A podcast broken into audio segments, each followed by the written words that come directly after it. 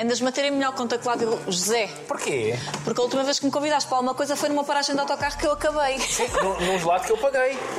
Paga... Ah, pois pagaste? paguei, pois pagaste, paguei, sim, pois paguei. senhora. Mas olha hoje. Isto é lindo. Não é? Como é que isto se chama? Isto Cantinho? é o cantinho do Vintage, que é uma loja, não é uma loja, não é? Isto é um, um- um- Isto é um shopping. Não, e tem coisas maravilhosas. Para quem, como nós, gosta de decoração, coisas bonitas, isto tem. Aqui eu fui buscar muitas coisas para a minha casa do Alentejo. Ai, eu acho que vou perder a cabeça. O que é que compraste aqui para a tua casa? Muitas coisas, muitas, muitas. Se eu já tivesse lá ido, já sabia o que é que tinhas comprado aqui. Não quer dizer que não vás. Se me Não portar houve- bem hoje. Não houve oportunidade, não há. Então. Olha, eh, estou um bocado nervosa. Eu acho que estou mais nervosa que tu. Não, eu não estou Porque nós somos amigos, certo? Sim. E há coisas que nós naturalmente não falamos. E é assim que vai ficar, não é? Não, eu acho que nós devemos falar, porque eu, eu também sou boa profissional, acho eu. Portanto, se sou boa profissional, há coisas que eu vou te perguntar que, como amiga, se tu não me dizes, eu não pergunto, mas como profissional, vou ter que te perguntar. Ah, Vamos tudo para o espectador, não é? Claro. Claro, está certo. A pensar em si. Ai, filho, respira fundo. Saúde e paz O resto o universo traz. faz cada vez mais sentido esta frase. Ah, para mim faz há muito tempo. Parecia quase uma. um- tu quase que percebias o sentido que a frase iria ter na tua vida. Eu sempre tive a certeza que a frase era esta. Não tinha sabido era construir, mas sabia que isto ia ser assim. E este último ano? Paz e saúde. Sim, foi, foi, foi a saúde mais ou menos, paz eh, Pelo menos interior, não é? interior, não é? Sim. Basta olhar à volta para percebermos que as coisas estão complicadas. Mas eu não me posso queixar, sou um privilegiado. A saúde teve os seus altos e baixos, mas a responsabilidade também é minha. Sou eu que tenho que aprender a controlar a minha forma e maneira de estar na vida. Ainda não consigo. Para ter mais, eh, mais saúde e mais longevidade. Já vamos chegar a essa parte da tua vida. Eu acho que 90% das conversas que temos os dois, sem microfones, tu dizes essa frase que acabaste de dizer nestes dois minutos de conversa. Eu sou, normalmente depois em plural, porque somos os dois, É. nós somos privilegiados e nunca nos podemos esquecer disso. A tua vida eh, foi bem mais pesada do que a vida de muitos portugueses, Em, por isso faz muito sentido tu eh, reforçares esse agradecimento que tens. todos os dias e todas as noites eu agradeço. Todas as noites rezo de joelhos frente a uma imagem de Nossa Senhora de Fátima. É religioso, seja que horas for que eu os faça eh, antes de me deitar. Todos os dias, seja em onde for. E agradeço, porque eu sou um privilegiado. E raramente peço. E quando eu vou ao santuário, isso não é para pedir. Naturalmente, nas, nas minhas conversas, eh, eu não sei se é rezar. As conversas eh, que eu tenho, a minha religião não tem necessariamente que ser igual à tua e nem temos que acreditar na mesma Mas maneira. já fomos a Fátima juntos. Mas já fomos a Fátima juntos. E há pessoas como a Fátima que não acreditam nem no milagre, nem em Nossa Senhora, mas que vão porque sentem uma paz. E eu sei que sou um privilegiado. E todas as noites penso isto. Onde é que eu consegui chegar? Onde é que eu consegui trazer os meus? E pelo caminho complicado que eu fiz. Mas por muito estranho que pareça, e eu, eu sei que muitas pessoas não acreditam nisto, eu tenho a certeza que foi alguém foi o meu trabalho e a minha, a minha resiliência. Mas há uma mão divina que, de certa forma, me foi mostrando o caminho. Encaminhando. Sim. Ou pelo menos não me deixou desistir. Porque eu, tinha, eu tive muitas oportunidades para desistir, tive muita vontade de o fazer às vezes. Mas eu acho que há uma mão divina, e eu estou convencido que é a Nossa Senhora, que me encaminhou. Pera, não, não, não é por aí, não é agora. Vai mais um bocadinho, vai mais um bocadinho. Que é o que nós fazemos aos nossos filhos. Quando achamos que eles têm um caminho a seguir, nós vamos empurrando. Eh, Essa mão divina e recuando no tempo, e vamos até ao Alentejo, porque eu acho que é- não podemos dissociar Uhum. de ti, Cláudia, o Alentejo. Ehm, recuando no tempo, essa mão divina esteve presente e essa fé foi forte ou tornou-se forte porque precisaste dela, tu e a tua família, os teus irmãos, a tua mãe, para continuarem a viver nos momentos de fome, nos momentos de, de- de- de luta, de desespero. Foi a fé que vos salvou? Eu tenho muita fé. Em casa nem todos temos. O meu pai não tinha. Quando falas do teu pai, é o teu pai adotivo? O meu pai, que, que é meu pai. Que é o teu pai. meu pai. Ok. Quando, quando me referir a pai, será sempre o, o meu pai, o marido da minha mãe, pai dos meus irmãos, a pessoa que me deu o nome, que me educou e me Tu és o me criou. único eh, filho. O meu, o meu irmão mais velho também. Também. Sou eu e o meu irmão Pedro. Que somos filhos porque fomos criados desde, desde bebés, por isso ser- será sempre o meu pai. Eh, Não era, não, não tinha, eh, não acreditava. A minha mãe sim acredita. Os meus irmãos, uns acreditam, outros não. Ninguém, nenhum deles tem a fé que eu tenho. Uh, ou pelo menos nenhum diz que tem, não é? Também talvez porque eu exponha mais a minha e tenha lá as minhas, a minha maneira de encarar. Mas eu acho que é preciso acreditar em alguma coisa para que tu, em algum momento, consigas sair daquela situação. Mas coisas boas e coisas más. Percebes? Não? Ou seja, coisas más e coisas boas. Porque também é preciso que essa mão divina te diga nos momentos bons: calma, isto não vai ser assim para sempre. Tem calma aí. E eu acho que sim, a fé me faz falta. A fé segura, como se fosse. Imagina um corrimão e tu vais andar e tens de te amparar em alguma coisa. Uhum. A fé para mim foi uma espécie de corrimão.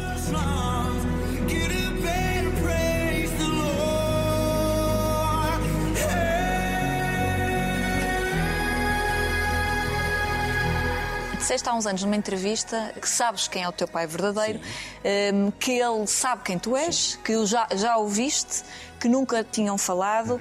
Eh, e que ele, por eh, obra do destino, um, ehm, tem que te ver todos os dias na televisão. O que deve ser um horror. Essa situação ainda não mudou? Não, não, não.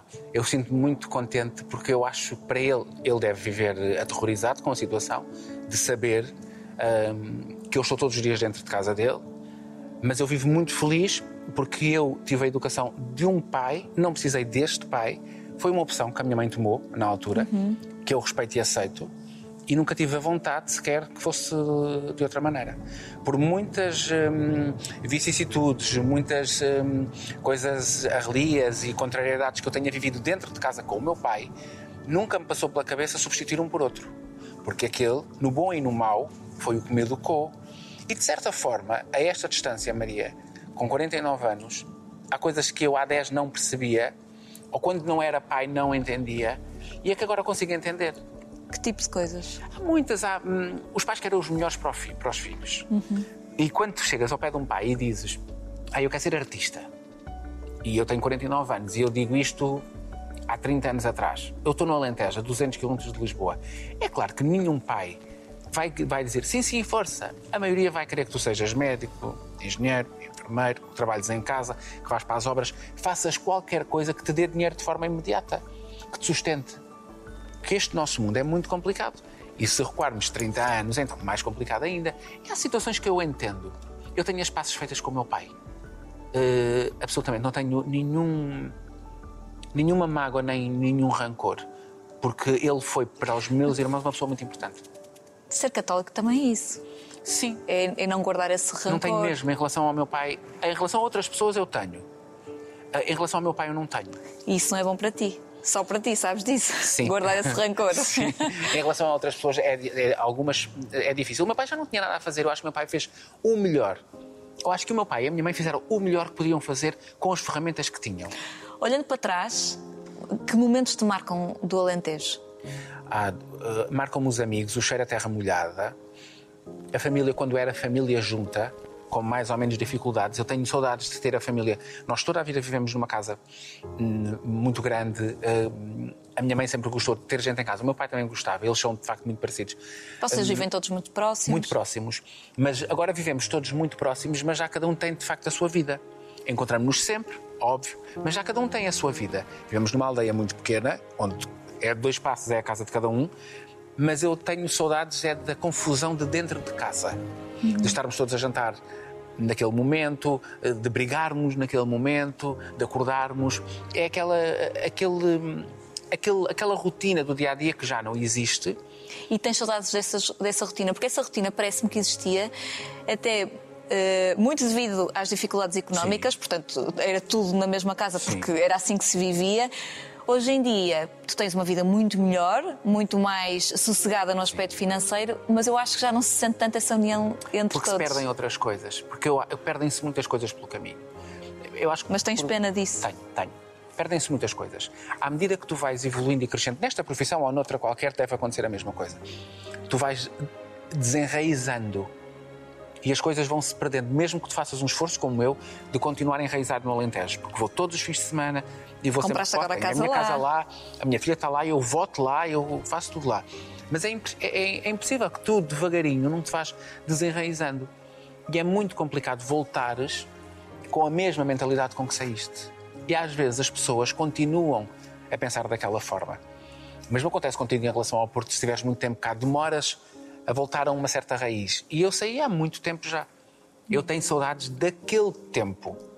Daquelas pessoas, dos velhotes na praça, do senhor do talho, do, daquelas coisas todas que eu vivia naquela altura. Eu, por mim, estava tudo igual. Por tudo que me contas, eh, eu sinto que a tua mãe foi uma verdadeira uh, guerreira, guerreira. E, e, heroína. Um, ehm, Tornou-se pública há uns anos uma, uma discussão e uma desavença que tu tiveste com o irmão teu. Uhum. Uh, não falando disso concretamente, mas uh, sentes que de alguma forma magoaram tu e o teu irmão a tua mãe? Acho que sim, embora a minha mãe não se meta. A minha mãe tem uma. A minha mãe é uma pessoa muito bem informada hum, e não, não fala da vida do, de, não fala da vida de ninguém. Nunca ouvi dizer mal de ninguém e não se mete na vida dos filhos a partir do momento em que eles já são maiores e tomam uma decisão. É óbvio que para uma mãe ver um filho não ter relação com o outro não lhe deve, não, não, não agrada, mas não toma partido. O que não significa que não fale com um ou com o outro em separado e dizer tiveste razão aqui ou tiveste razão de outra maneira. Mas ela não toma partido. Mas é claro que fica magoada porque a única coisa que ela pede e diz sempre é os jantares são na minha casa e as coisas acontecem na minha casa e na minha casa, à minha mesa, não se discute. Pronto. Não se discute à frente da minha mãe, não se.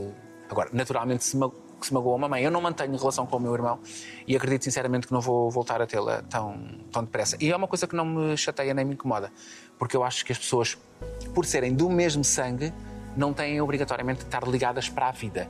Acho que nós temos que escolher as pessoas com quem gostamos e aquelas que nos fazem bem. E o meu irmão portou-se muito mal comigo. Quantos irmãos são? São oito. Somos oito. Oito. Uh, é normal que claro. haja maiores Sim. afinidades com, com uns e com, E nunca escondi que tinha mais afinidade com uns do que com outros. E eles sabem quem são e tu estás sempre muito presente, mesmo cá. Não, estou presente na vida de todos eles. E se precisarem de alguma coisa, incluindo ele, é pegar no telefone e dizer: preciso disto ou daquilo. E eu, se tiver ao meu alcance, no momento resolvo. Isso é uma coisa.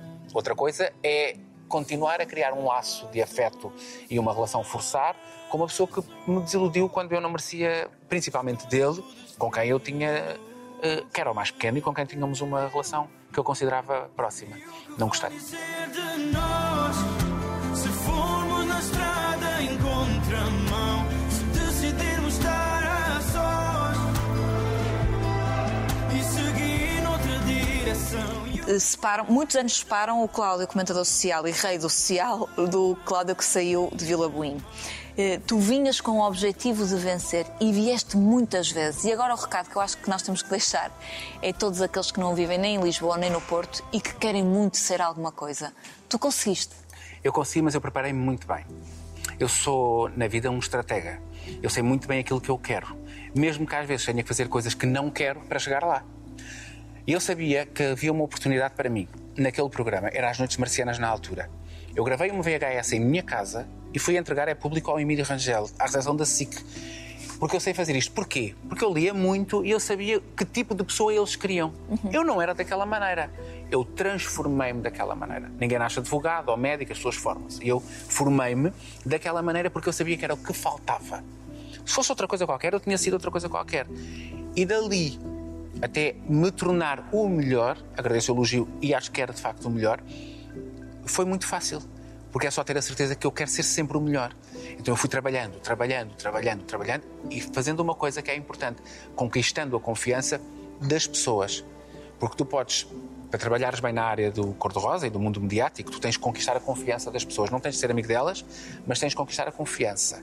Não para contares tudo sobre, mas tens que saber o que estás a contar. Não podes lamber as botas, não podes dar graxa, não podes fazer nada disso. Porque mais importante que as pessoas são o, é o espectador. Uhum. E depois chega uma certa altura em que tu pensas, já não é isto que tu queres fazer, mas ainda lá estás.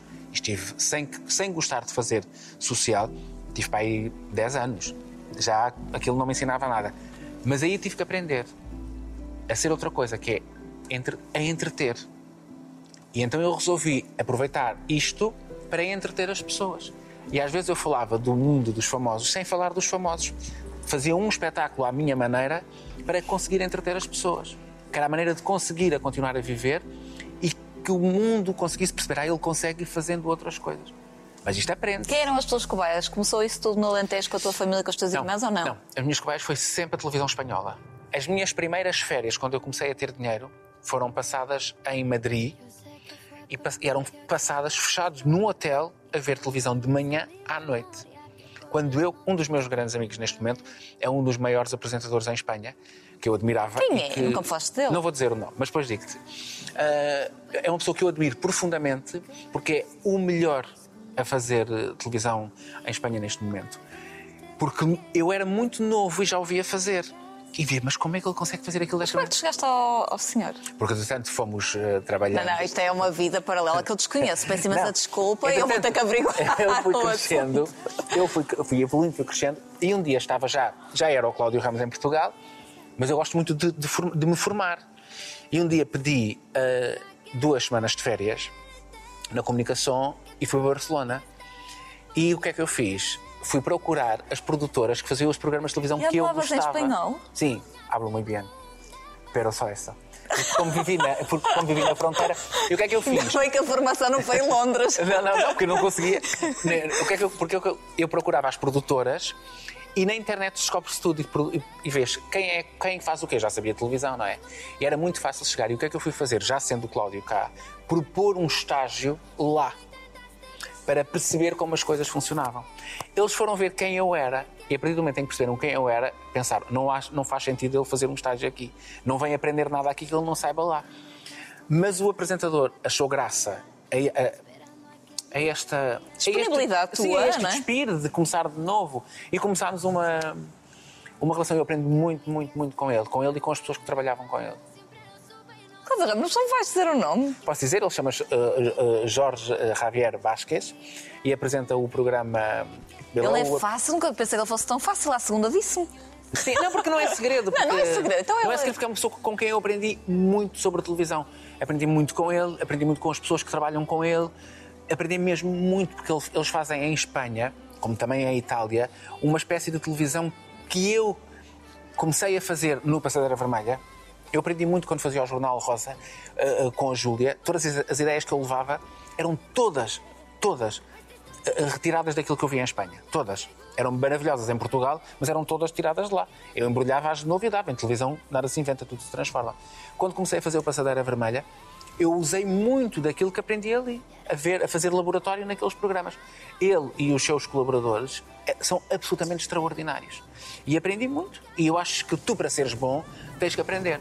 Não podes querer copiar os outros, não podes achar que esta cadeira é só para estar sentado e estás na televisão a mostrar a roupa e não sei o quê. Não é ler as duas ou três revistas que sabes, não.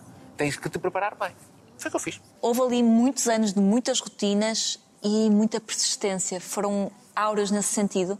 Eram importantes e fundamentais para onde estás hoje. Foram. Foram importantes. Eu acho que tudo aquilo, tudo o que fiz foram, foram importantes. Mas eu não acho que tenha tido até agora, e digo isto me- mesmo sem modéstia nenhuma, aquela coisa que é ah, cheguei. Eu sei que a fazer cor-de-rosa não há ninguém, até agora não nasceu, não nasceu ninguém, ainda não vi ninguém que fizesse tão bem como eu. Mas, por exemplo, a comentar realities, tens o Zé Lopes, que é um ótimo comentador de realities. eu, nunca saberia, eu nunca comentaria tão bem reality como ele. Eu gosto muito de comentar, gosto muito de ver realities, estás a perceber? Porque já não tenho nem energia nem arcabouço para agarrar com as, com as mãos um bom trabalho. E para fazer mal feito não vale a pena fazer. E o Zé é um ótimo comentador de, de, de reality. Ou seja, tens que querer saber fazer. Agora, eu não, não posso dizer, ah, tive um, um momento A. Não. Tive momentos muito bons. É muito bom saber que és o melhor a fazer qualquer coisa. Tive momentos bons, sim. Sem modéstia. Dentro não sentir medo, não sou capaz de nos deixar para trás e perder tudo o que tu sempre que falas do Alentejo e, e o Alentejo estará presente em todas as fases da tua vida, aliás, eu acho que eh, a tua vida, o teu sonho é, É acabar Alentejo, no sim. Alentejo. Mas hum, tu falas sempre eh, no Alentejo e na tua carreira. E é curioso que até aos dias de hoje há sempre uma pessoa que tu mencionas quando falas do Alentejo e que te deu a maior força para tu estares aqui hoje e que tu não vais esquecer nunca, que é a mãe da Leonor. Ah, sim. E eh, é tão curioso e, e provavelmente tão diferente do que as pessoas poderiam imaginar, mas há aqui uma admiração que tu tens por ela que é, é para sempre. Mas sabes porquê? Porque eu acho que foi a prima, foi a única pessoa, a única que acreditou em mim. Foi a única pessoa que acreditou em mim. Quando é que conheceste também a Leonor? Conheci a trabalhar, eu trabalhava num jornal e eh, entrou para trabalhar connosco, eh, que ela era formada e entrou para trabalhar connosco. Depois éramos um grupo de amigos e depois começámos a dar-nos. Eu comecei a dar com os amigos dela e ela com os nossos, fizemos um grupo de amigos e a coisa acabou por acontecer. E foi a única pessoa que acreditou em mim. Quando todas as pessoas. É, sabes, nós temos que, é que temos que recuar muitos anos e tu dizer assim, "Epá, eu gostava mesmo de fazer televisão. E ela dizer, tenta. E vinha, e pá, não fiquei no casting, mas ficas no próximo. Nunca disse, ah, isto não é para ti, ah, isto não. Vocês namoraram quantos anos antes de casar? Nós namorámos três anos e tivemos casados dois anos. Namorámos mais, acho que foi mais. Namorámos para aí uns quatro anos e tivemos casados um ano, depois a Leonor nasceu, um ano e meio, dois anos. À distância, ela era acima de tudo a tua melhor amiga? Não, não, era a mulher que eu queria, na altura. Na altura era a mulher que tu querias? Com todas as tuas E Já certezas? fiz terapia, já me, tentou, já, já, já, já me explicaram, já tudo. Eu não tinha, uma amiga tenho agora. Uma amiga, tu és minha amiga, tenho outras amigas, tenho grandes amigas, tenho até eventualmente melhores amigas mais próximas do que a Susana ou mais confidentes. Na altura, a Susana era a mulher com quem eu queria constituir família. Gostava dela, estava apaixonado por ela, queria uma filha com ela, uma casa. Queria... Tinhas desejos por ela? Sim, sim, era tudo, tudo, perfeitamente normal. A vida é feita destas coisas. Mas mais tarde descobri que era outra coisa. Quando? Pai, dois anos depois, eu acho que eu sei exatamente o dia, Sabes o dia? sei exatamente como, sei exatamente o dia, porque me apaixonei por uma pessoa. E tu podes te apaixonar por uma pessoa. Senta- Aqui estamos a chegar ao tema que eu falei no início que nós nunca falámos. Nem eu contigo, nem tu comigo. Que é? Que, que são os amores, Sim. não é? É engraçado, porque eu, eu não acho sou que. talhado para os amores. eu também não. Eu também não, mas é engraçado porque nós passamos muito tempo juntos, nós falamos de muita coisa, mas eu acho que há aqui, eu não sei se é cerimónia, se é respeito, eh, se é ele ainda não tocou, portanto eu não vou tocar. Eu, eu respeito muito o espaço de cada um. A não ser que a pessoa ah, ah, dê uma, uma abertura. E se alguém me fizer alguma pergunta que eu não gosto de responder, eu também digo logo que não, não coisa. Por isso. Estás à vontade para dizer que não queres Não, responder. não, à vontade. não, Mas estou a eh, falar na nossa vida do dia a dia. essa pessoa que te apaixonaste foi, foi a primeira pessoa que se tornou pública na tua vida? Sim. Foi o Pedro? Foi. Ok. Pedro, Foi um, foi um, uma, um, um, uma- um flash. Foi uma coisa daquelas que as pessoas acham que não, que não existe. É, Foi quanto um tempo flash. tiveste com o Pedro? 12 anos. 12 anos? 12 anos. Que foi noutra vida, meu Deus. 12 anos. Eu não tinha ideia que tinha sido tanto. 12 anos. Então calma. De alguma forma, as tuas vindas. A... Foram as tuas vindas a Lisboa que te fizeram apaixonar, porque senão não, não te casavas eu com ele. Estava, claro, eu já estava a trabalhar em Lisboa, eu ia e vinha para o Alentejo dia sim, dia não, e tudo normal. Sim. Acontece que eu, quando me apaixono, eu não adio muito a situação. Eu chego a casa e resolvo o meu problema.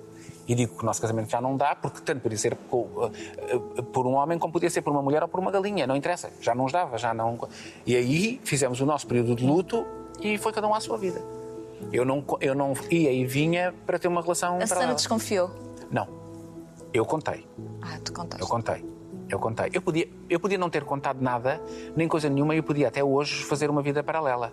Porque a minha família está a 200 km de distância. Mas não acho normal. Olha que feliz que está a minha ex-mulher.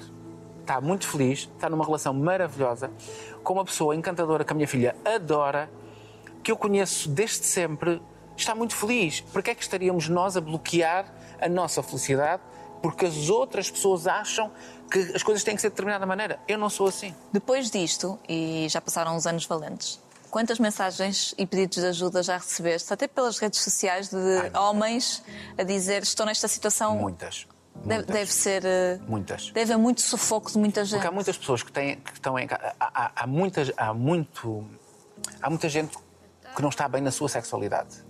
E nós podemos vender e apregoar, ah, estamos no mundo moderno. E é, isto é muito bonito de dizer. E a nós, continuamos a ser privilegiados. É, para mim é relativamente fácil dizer, eu sou gay. Eu tenho uma filha, eu saí de um casamento. Para mim é relativamente fácil. Mas eu vivo num mundo e numa profissão onde isto é normal. Mas ficou mais. Oh, oh Cláudia, espera lá. ficou mais fácil porque vieste para Lisboa e no sentido de. ah, Tu tens uma família tem- Sim. tradicional, Até dizer. hoje. Sim, sim, sim, sim. Tradicional, não é? E o meu pai Tinha- odiou. E o meu pai, a última discussão que tive com ele foi exatamente por, por causa disto. O meu pai acha que, o meu pai achava que eu não podia ser. Pronto. E os Eu- teus, irmã- os teus irmãos respeitaram? Ah, muito, sim, todos, sim, a tua mãe também? Também. E a tua filha? A minha filha foi a coisa mais extraordinária do mundo. Os amigos dela, os meus amigos, todas as pessoas, não houve nunca nenhum. A Leonor nasceu dentro daquilo que é uma normalidade. Claro. Para ela é uma normalidade.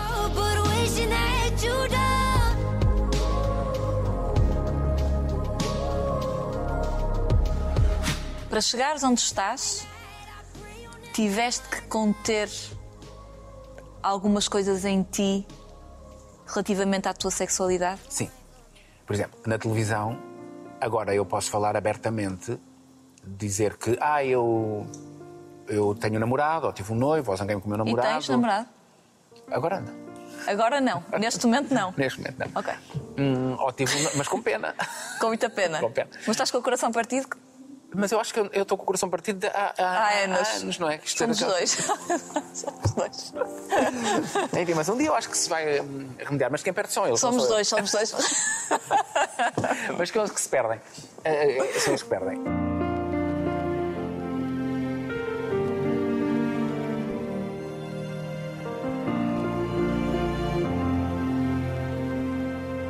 Uma coisa é a nossa sexualidade, outra coisa é a nossa forma de estar na vida, outra coisa é a nossa profissão. E outra coisa mais importante, porque é de muita responsabilidade, é quando nós temos o microfone na mão. Tenho muita responsabilidade, porque qualquer pessoa que esteja do outro lado, houve uma coisa que eu digo, que se leva a sério uma brincadeira, se não for bem interpretada, aquilo pode de alguma maneira naquela família não cair bem. E depois há as frases retiradas do contexto que É, vêm para as redes sociais sim. e que empolam a situação. Então é preciso sempre alguma, alguma cautela e muita responsabilidade. E o que eu fui conseguindo conquistar, por isso é que os conselhos que me foram dados, eu até os aceitei bem, foi é muito importante perceber-se quando é uma brincadeira ou quando é a sério. E é muito importante perceber-se que a sexualidade não define em nada a pessoa que nós somos. E há uma altura da nossa vida que é tudo muito a correr e está tudo muito baralhado. E por isso é importante procurar ajuda e tentar perceber. E eu, se puder ajudar as pessoas nesse sentido, eu digo. 12 anos com o Pedro. Hum. hum, achavas que era para a vida? Tu acreditas? É- Achava. É porque tu tens, tens esse ar de Duramos, eu, eu, há um lado romântico. Eu sou muito romântico, as pessoas não sou muito Sim. romântico. Sou muito individualista no sentido de que sou muito caprichoso com o meu sítio e o meu espaço hum, e achava que era para a vida. Porque achava, eu não deitei tudo por terra por, eh, por nada, não pode ser, não se pode viver isto assim por nada. Mas a relação estava naturalmente desgastada mais de um lado do que do outro, devia ter acabado. Li no outro dia uma, creio que foi uma filósofa espanhola, aliás, foi esse meu amigo que me falou dela, que todas as relações deviam acabar dois ou três anos antes do que realmente acabam. Poupava muito sofrimento. Hum, E as últimas, os últimos tempos já foram de sofrimento. Hum, E podíamos ter acabado antes, que se tivéssemos acabado antes, acho que hoje seríamos bons amigos. Não acabando, hum, fica uma ferida muito difícil de, de cicatrizar, porque eu, quando, quando fico magoado, eu fico com- com uma mágoa muito grande. Posso desculpar, mas é muito difícil voltar Não a ter esqueces? espaço. Não. Isso não te faz bem. Eu sei que não, mas eu, eu trabalho para que não me faça. Eu desejo o melhor. Eu desejo que aconteça o melhor, sempre, à pessoa. Ah, ah, o melhor e vibro e com as coisas, com as conquistas, tudo isso. Mas eu não consigo esque- esquecer algumas coisas, neste caso ou noutros, que me fazem de mal que eu acho que, eu acho que não merecia. Se calhar do outro lado as pessoas acham, isto é sempre assim, não é? São dois, dois lados. Tu és muito recatado. Tu eh, apresentaste o Pedro, ou, ou- Uhum. ou apareceste ao lado do Pedro, apareceste também acho que ao lado do Diogo. Sim. Não apareceste ao lado de mais ninguém. Eh, estás a entrar num ano importante na tua vida, vais fazer eh, 50 anos. Consegues dizer que sabes quem é o amor da tua vida? Sei. Eu sei quem é. Eu consigo dizer que nós, quando, na altura de morrermos, se, eh, na altura que estamos ali na, na despedida, se pudéssemos dizer eh, este foi o amor da minha vida, eu sei quem foi. Mas também sei com esta idade que nós temos vários amores e várias formas de ser amados. Mas também sei com esta idade que eu sou muito mais para amar do que para ser amado. porque também sei com esta idade que é muito difícil alguém ter a abnegação de me amar da forma como eu sou. E eu sou muito estranho, eu sou muito esquisito, eu sou muito bom e muito mau. E eu acho que as pessoas não têm, não suportam, não aguentam. Eu acho que vêm encantados com uma imagem que têm, que acho que acontece com, com a maioria das pessoas, há uma imagem feita, que se aguenta, que se está, depois ficam mais encantados porque, ah, pera, ele é muito mais do que isto, e, mas depois é o desencanto, é aquela coisa, ah, que chato, ele não faz isto, ele não faz aquilo, ele não quer ir, ele não quer fazer, ele não quer a mãe, ele não quer o pai, ele não quer isto. Isso acaba por desencantar. E há outra coisa que me prejudica, eu sou muito terra a terra, no sentido de dizer cara, de dizer logo na cara, não vale a pena ir por aí porque isso não vai dar nada. Ou estás a ir por aí, o melhor é ir por aqui. Porque é, porque é a minha vida. Eu ainda não aprendi que as pessoas não são todas iguais, não são iguais a mim. Não têm a minha bagagem, não têm a minha mochila e têm o direito a errar às vezes se quiserem. Eu sou muito protetor dos meus namorados. E isso lixou-me sempre. Sempre. I found you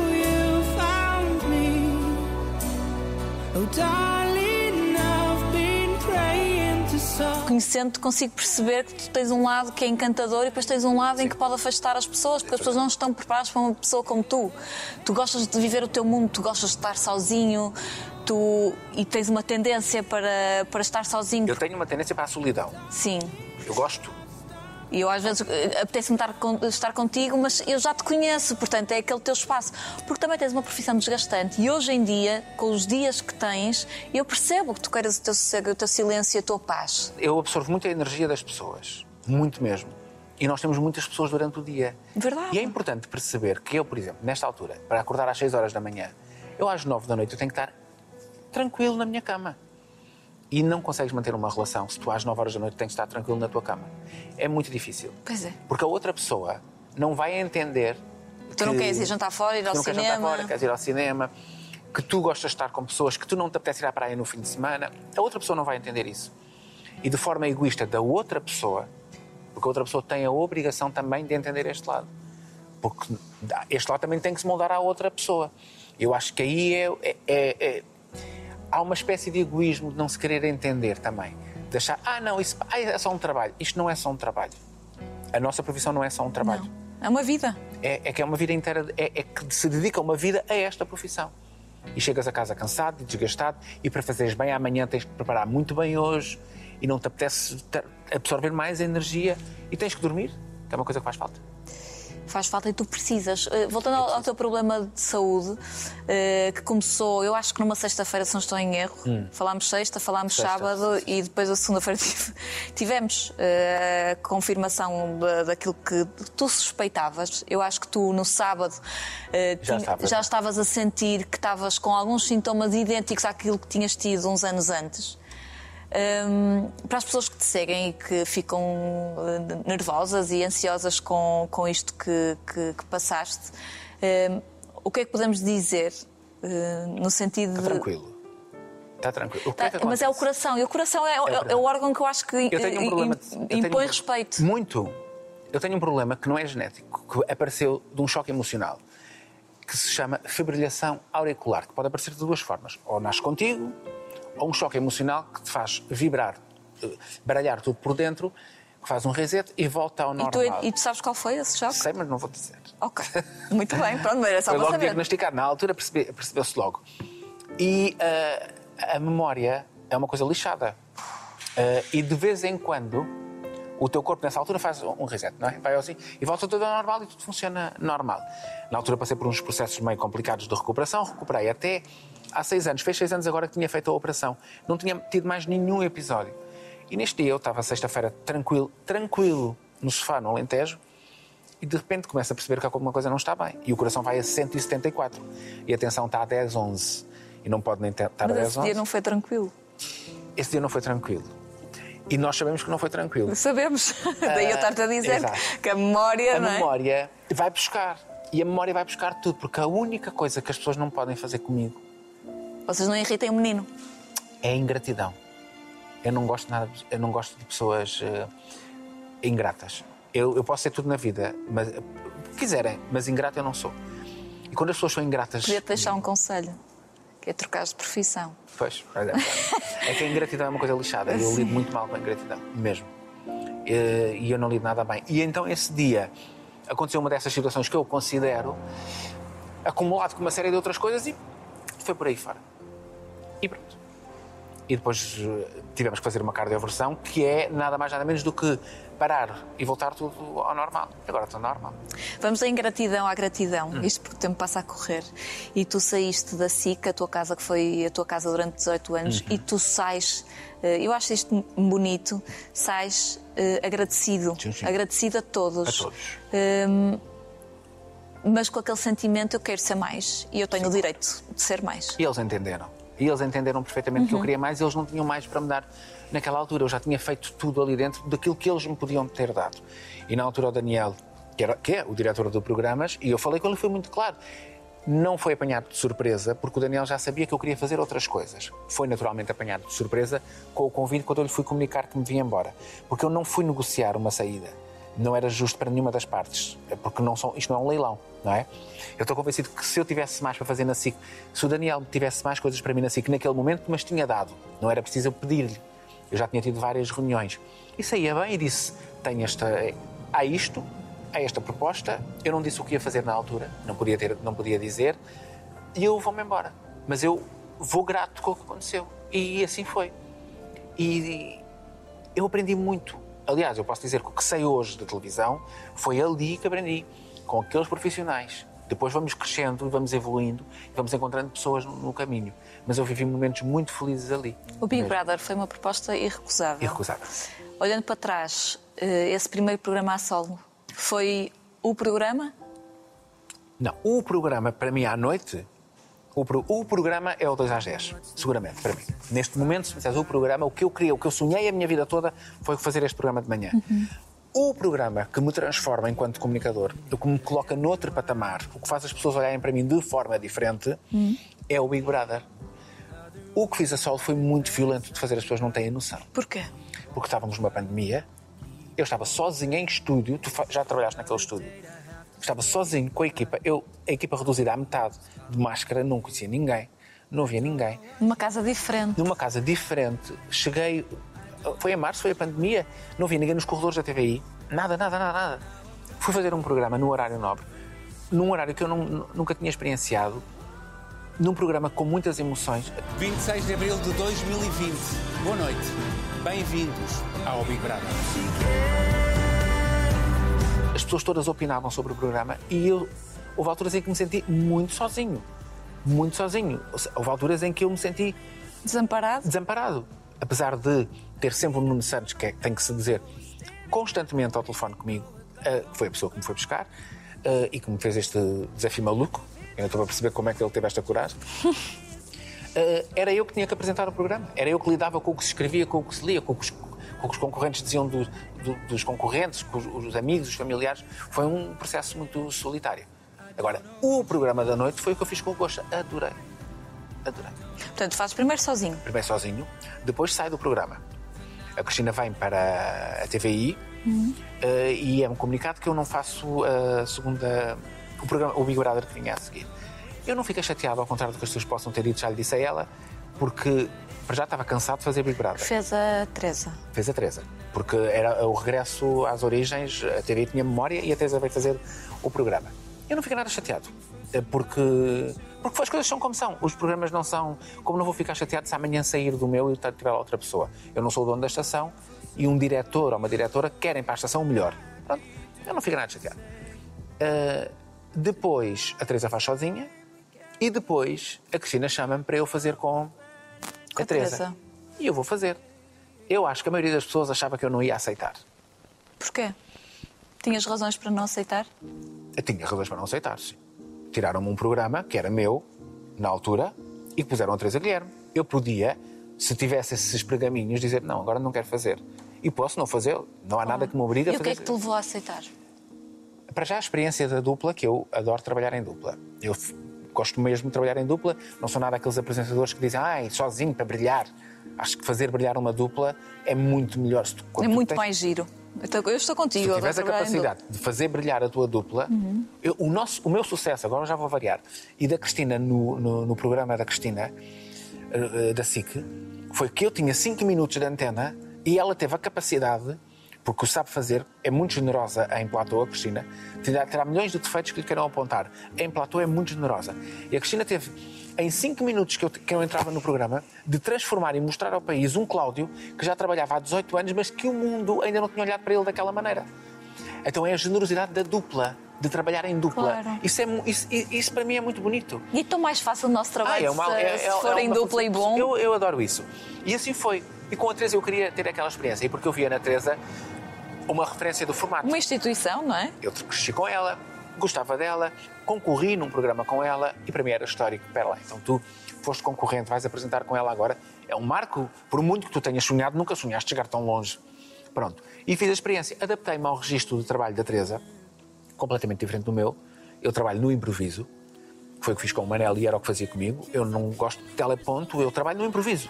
Pronto, eu sei tudo de uma ponta à outra, preparo-me muito bem preparado, mas num direto tudo pode acontecer.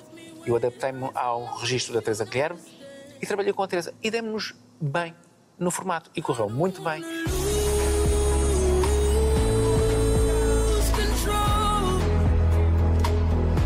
Eu acho que ela também teve algum receio de pensar: ah, quem é este miúdo que foi meu concorrente e agora vem dividir o palco comigo? Mas rapidamente percebeu que eu não queria tirar nem protagonismo nem nada do género, cada um tem o seu papel, cada um tem o seu lugar. Boa noite a todos. Depois disso veio o Manel. O Manel, o Manel foi uma surpresa gigante. Gigante. Eu adorei trabalhar com ele. Gostei muito de trabalhar com ele. Foi uma leveza, foi para mim, foi o o programa que eu mais gostei de fazer à noite, porque foi muito leve, foi muito bom. Acho que o Manel está numa fase da vida maravilhosa, no sentido em que eu apanhei-o descomplexado de ânsia de protagonismo, com medo que alguém divida ou lhe roube espaço.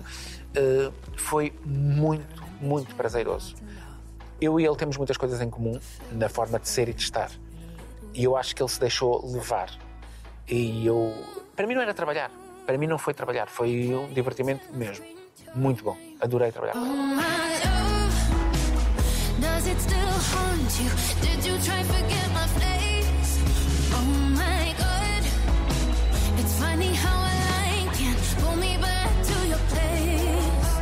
Estás aqui a, a desempenhar um sonho na TVI. Já falaste que o teu programa é o 2 às 10, eh, que fazes com a Maria. Eh, já tive também no Daytime e, e- e todos sabemos, quem faz televisão, que eh, há pouco referias que isto não é só uma profissão, é uma vida e quem faz Daytime diariamente sabe que grande parte do nosso tempo é dedicado à profissão. O que é que, o, o que, é que têm sido estes anos de 2 às 10 e com a Maria? Têm sido bons, desgastantes, não vale a pena fingirmos que são só maravilhas, porque não é. Gratificantes, porque os resultados estão aí e nós trabalhamos para o público. É importante que os números venham, tem sido muito gratificante. E porque eu tenho a, tenho a certeza absoluta de que eu consigo fazer duas coisas muito importantes, que é entreter as pessoas e resolver algumas coisas. E isso é um- fica uma espécie de espírito de missão cumprida. Vais para casa com aquela sensação de ai, valeu a pena. Fizeste uma coisa que valeu a pena. A pessoa riu-se, a pessoa aprendeu uma receita, a pessoa resolveu um problema, desabafou. O Daytime é uma montra onde muitas poucas pessoas que muito poucas pessoas entendem. Porque há muita gente que não tem outro lugar para falar. Não tem. E precisa às Nem vezes. ninguém para ouvir. E ninguém para ouvir. E só precisa às vezes, nem precisa que lhe perguntem nada. Algumas pessoas só querem lá estar para serem ouvidas. E a nossa missão, às vezes, não é aquela preparação, ah, vou ler 40 textos e fazer 40 perguntas. Não. É receber bem uma pessoa que às vezes só quer contar a sua história. Como contasse a uma vizinha qualquer. Porque às vezes ela está a contar aquela história e a minha mãe ou a tua estão em casa, na cozinha, a fazer um bolo ou uma coisa qualquer, nem sequer estão assim a olhar para a televisão. Mas estão a ouvir, que é uma Claro. televisão rádio. Eles só querem escutar. E, uni- e o que eu quis fazer a vida toda foi isto. Porque era o que eu ouvia quando era pequenino. Vamos acabar esta conversa com uma promessa. Sim, Vais-me convidar rapidamente para ir ao Alentejo, que era onde devia ter sido feita esta, esta entrevista, apesar de estarmos muito Estamos bem, muito bem, muito então, bem. por amor de Deus. Cara Cláudia José, muito obrigada por tal, tal disponibilidade. Já acabou. obrigada. Temos que falar sobre umas coisas.